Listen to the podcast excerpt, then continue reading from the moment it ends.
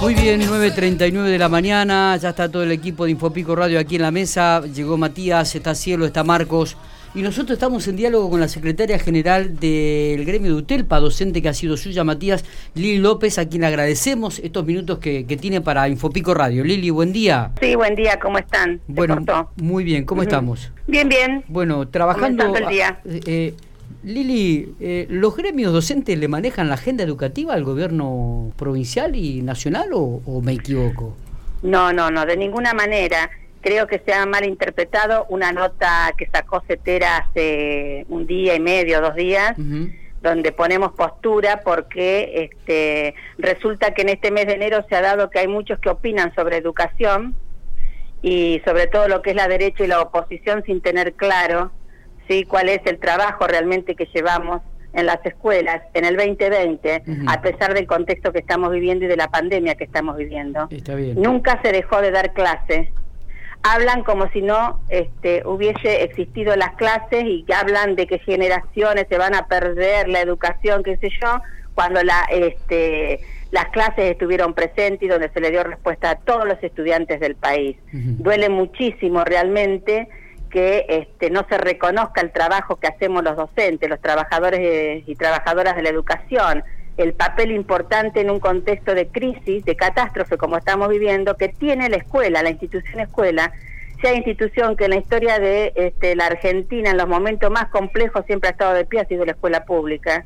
Y una vez más lo demostramos nosotros, la escuela está, la escuela está presente y dando respuesta. Miren, hablan tanto de la presencialidad, ¿Saben, por ejemplo, acá en La Pampa, que en este mes de enero las directoras y directores de las escuelas hogares y de jornada completa están llevando cada 10 días bolsones de alimento a los hogares de aquellos estudiantes que lo necesitan? Eso es presencialidad. Sí, sí, sí, Eso es presencialidad y se está dando la presencialidad.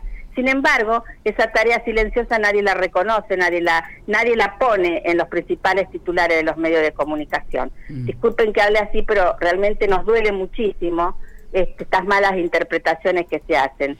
Nosotros no condicionamos, lo que nosotros decimos es que hoy en enero no podés predecir lo que pueda pasar en, en marzo con respecto al virus, a la pandemia, entonces vos no podés hablar de que vamos a tener el 100% de presencialidad porque no sabemos qué es lo que va a pasar con la pandemia. Si tuviéramos la varita mágica, este, creo que resolveríamos mucho más fácil todo, ¿no? Bueno, Pero de este acá a marzo, de acá a marzo no se sabe. La CETERA lo que dice que en febrero hay un compromiso del gobierno nacional de convocar a paritaria nacional. En esa paritaria se van a hablar las condiciones en que deben estar los edificios, las escuelas. En esa, en esa paritaria se va a definir cómo va a ser esa vuelta al ciclo lectivo 2021. Eso es lo que está diciendo la CETERA. Está bien. Pero, pero em, Lili, pero justamente cuando van a estas paritarias y si no están de acuerdo con el 100%, no se ponen de acuerdo, van al paro. O sea que nosotros tácitamente se condiciona el gobierno. No, mira, nosotros en agosto del año pasado fue un mes clave acá en La Pampa, pero además acá en La Pampa ya está definido. Acá en La Pampa ya está definido. El 8 de marzo se vuelve al ciclo lectivo 2021. ¿Con qué formato? ¿cómo, vamos a volver? Lo va a definir eh, salud, porque acá es fundamental lo sanitario. Estamos en el medio de una pandemia. No sé qué les pasa. Estamos en el medio de una pandemia donde nadie puede pensar otra cosa. No podemos volver a esa normalidad que le llamábamos antes, de con todos los chicos adentro de las escuelas, porque no sabemos cómo va a ser la situación el 8 de marzo. Pero acá en La Pampa, nosotros antes de fin de año tuvimos convocado, fuimos convocados por el Ministerio Pampeano, donde definimos cómo va a ser el trabajo en febrero y cómo va a ser en la vuelta este, al 8 de marzo la, presencial, eh, la presencialidad y el trabajo que vamos a llevar todo el mes de febrero para ese 8 de marzo. Se habla de una bimodalidad también que se habló en su momento del gobernador de va la a haber pero tiene que haber, hoy por hoy tiene que haber, mm, no podés. Hoy por hoy hay un protocolo vigente, hoy por hoy hay acuerdos paritarios vigentes. Si vos sos docente de grupo de riesgo y estás en este medio de pandemia, no podés ir a la presencialidad.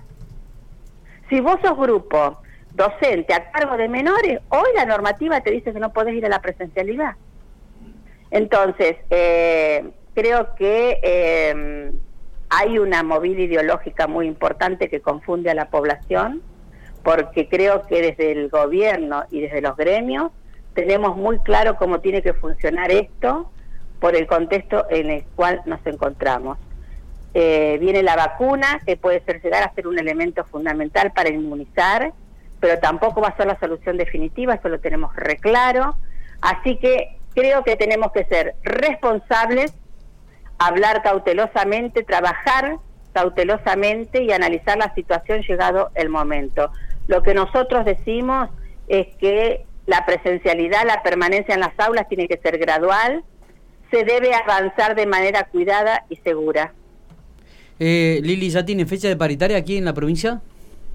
En la provincia de La Pampa va a ser para fines de febrero. ya quedó en el acuerdo paritario. Ya quedó en el acuerdo paritario. Bien. No hay, no hay un día específico todavía definido. No, no hay fecha, no hay un día, porque depende muchas veces, economía hace los análisis acorde a las definiciones que va tomando el INDEC, que para nosotros también es muy importante eso. Claro. Y siempre se espera a mitad de, de cada mes, vieron que el INDEC los 15 o 16 de cada mes este, tira siempre la inflación, las cifras de cada región del país, y eso es muy importante porque eso también nos puede, nos permite analizar el, el salario, la pérdida del poder adquisitivo, la inflación, cómo están los productos de la canasta básica familiar. Es decir, uno puede hacer un análisis económico de la situación para sentarnos a discutir eh, salario. y este año más que nunca lo necesitamos porque hay una gran pérdida del poder adquisitivo y hay que sentarse a discutir para mejorar el salario de todos los docentes. Lili, la última, ¿qué voces se escuchan de los docentes? ¿Qué voces? Sí. Y hay distintas voces, al igual que le pasa a la sociedad, ¿no? Porque somos parte de esta sociedad y donde los medios de comunicación influyen muchísimo. Docentes que acompañan esta idea de la política del cuidado, de que nos cuidemos entre todos y todas eh, otros docentes que te dicen abran las escuelas porque si están abiertos los este, shopping, este, el casino, ¿por qué no abrir las escuelas? Lamentablemente esa mirada de sálvese que pueda, nosotros no la compartimos, nosotros vamos a compartir las políticas del cuidado, las políticas que rijan, que estén vigentes, que se trabaje con seriedad y con responsabilidad social ante esta pandemia que estamos viviendo, que es una catástrofe mundial, Encima, a CETERA, en el documento de CETERA, Sonia Aleso, quienes lo escribieron, entre ellas está Noemí Tejeda, nuestra compañera, que es la secretaria de Salud Laboral de la CETERA a nivel nacional. Noemí en estos últimos tiempos ha tenido un papel muy, pero muy importante. Sería interesante que la llamen ¿eh? para darle un, para que le, pueda hablar en, el, en, la radio, en los medios de ustedes, porque ha trabajado, eh, se ha especializado, trabaja con médicos laboralistas, con la Internacional de la Educación, donde eh, uno toma lo que está pasando en el resto del mundo, en estos rebrotes que hay en Europa. Lamentablemente eh, hay un rebrote que está afectando mucho de los 15 a los 19 años, a los jóvenes, se está estudiando qué es lo que está pasando. Todo eso se debe tener en cuenta a la hora de definir para esta vuelta a la presencialidad o esta vuelta a clase para el 2021. Mm. Así que el trabajo nuestro es muy serio, de muchísima responsabilidad y nos vamos a manejar sanitariamente hablando, no con opinólogos, sino con los especialistas y científicos que opinan sobre el tema. Eh, Lili, eh, hace un ratito decías que la escuela se mantuvo, que la educación se mantuvo eh, en la virtualidad. ¿En qué porcentaje? en la presencialidad. Y... Acá La Pampa fue la única provincia que llegó adelante y, hasta que terminó en diciembre tuvimos un, un porcentaje muy importante. Nos propusimos que aquellos estudiantes que habían perdido la continuidad pedagógica volvieran a, la presencialidad. Y saben una cosa, volvió el 96% del, del porcentaje que se habían propuesto. Realmente fue, fue muy importante. Hay que decirlo esto, porque si no se desconocen estas cifras. De lo que se había propuesto, el 96% volvieron, de todos los niveles del sistema educativo. De, de esos 22.000 alumnos que se habían propuesto. Sí, sí, volvieron. Y saltaron algunos que habían de antes de la pandemia estaban fuera del sistema educativo y este Ministerio de Educación hizo un proyecto en cuatro escuelas secundarias de la provincia de La Pampa, tres de Santa Rosa y una de acá de General Pico, donde se les propuso formación profesional a estos estudiantes en construcción del construcción seco se dice sí construcción en seco. construcción en seco sí.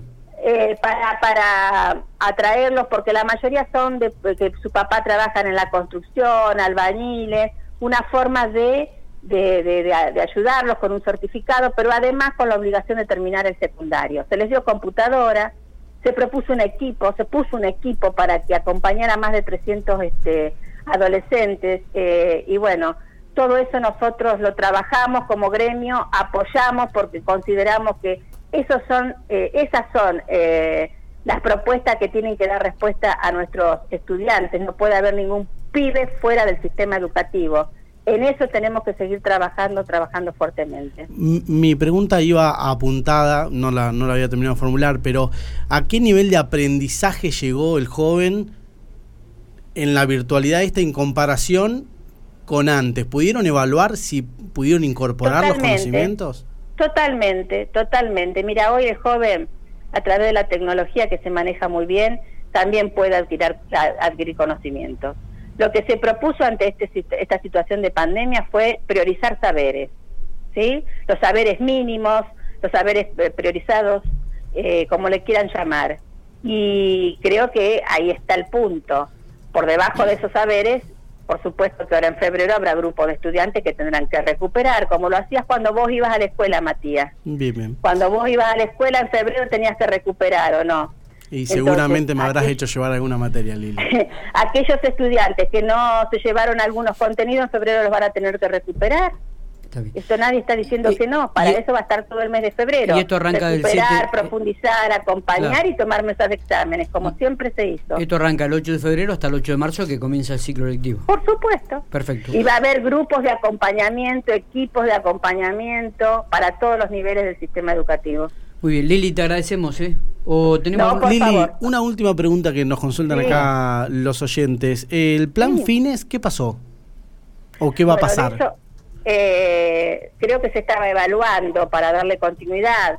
Nosotros desde CETERA justamente, la paritaria nacional es fundamental para retomar y para recuperar muchos de estos programas socioeducativos que perdimos en la época de Macri. Este, ojalá todos estos programas vuelvan, como Conectar Igualdad, que hoy está, se está hablando de este programa Juana Manso, como que vendría a reemplazar, ¿no es cierto?, Conectar Igualdad. Pero bueno, creo que esperemos a febrero a ver qué cosas se definen con todos estos programas socioeducativos. Muy bien. Abrazo grande, Lili. Gracias por estos por favor. Gracias a ustedes. Muy, amable.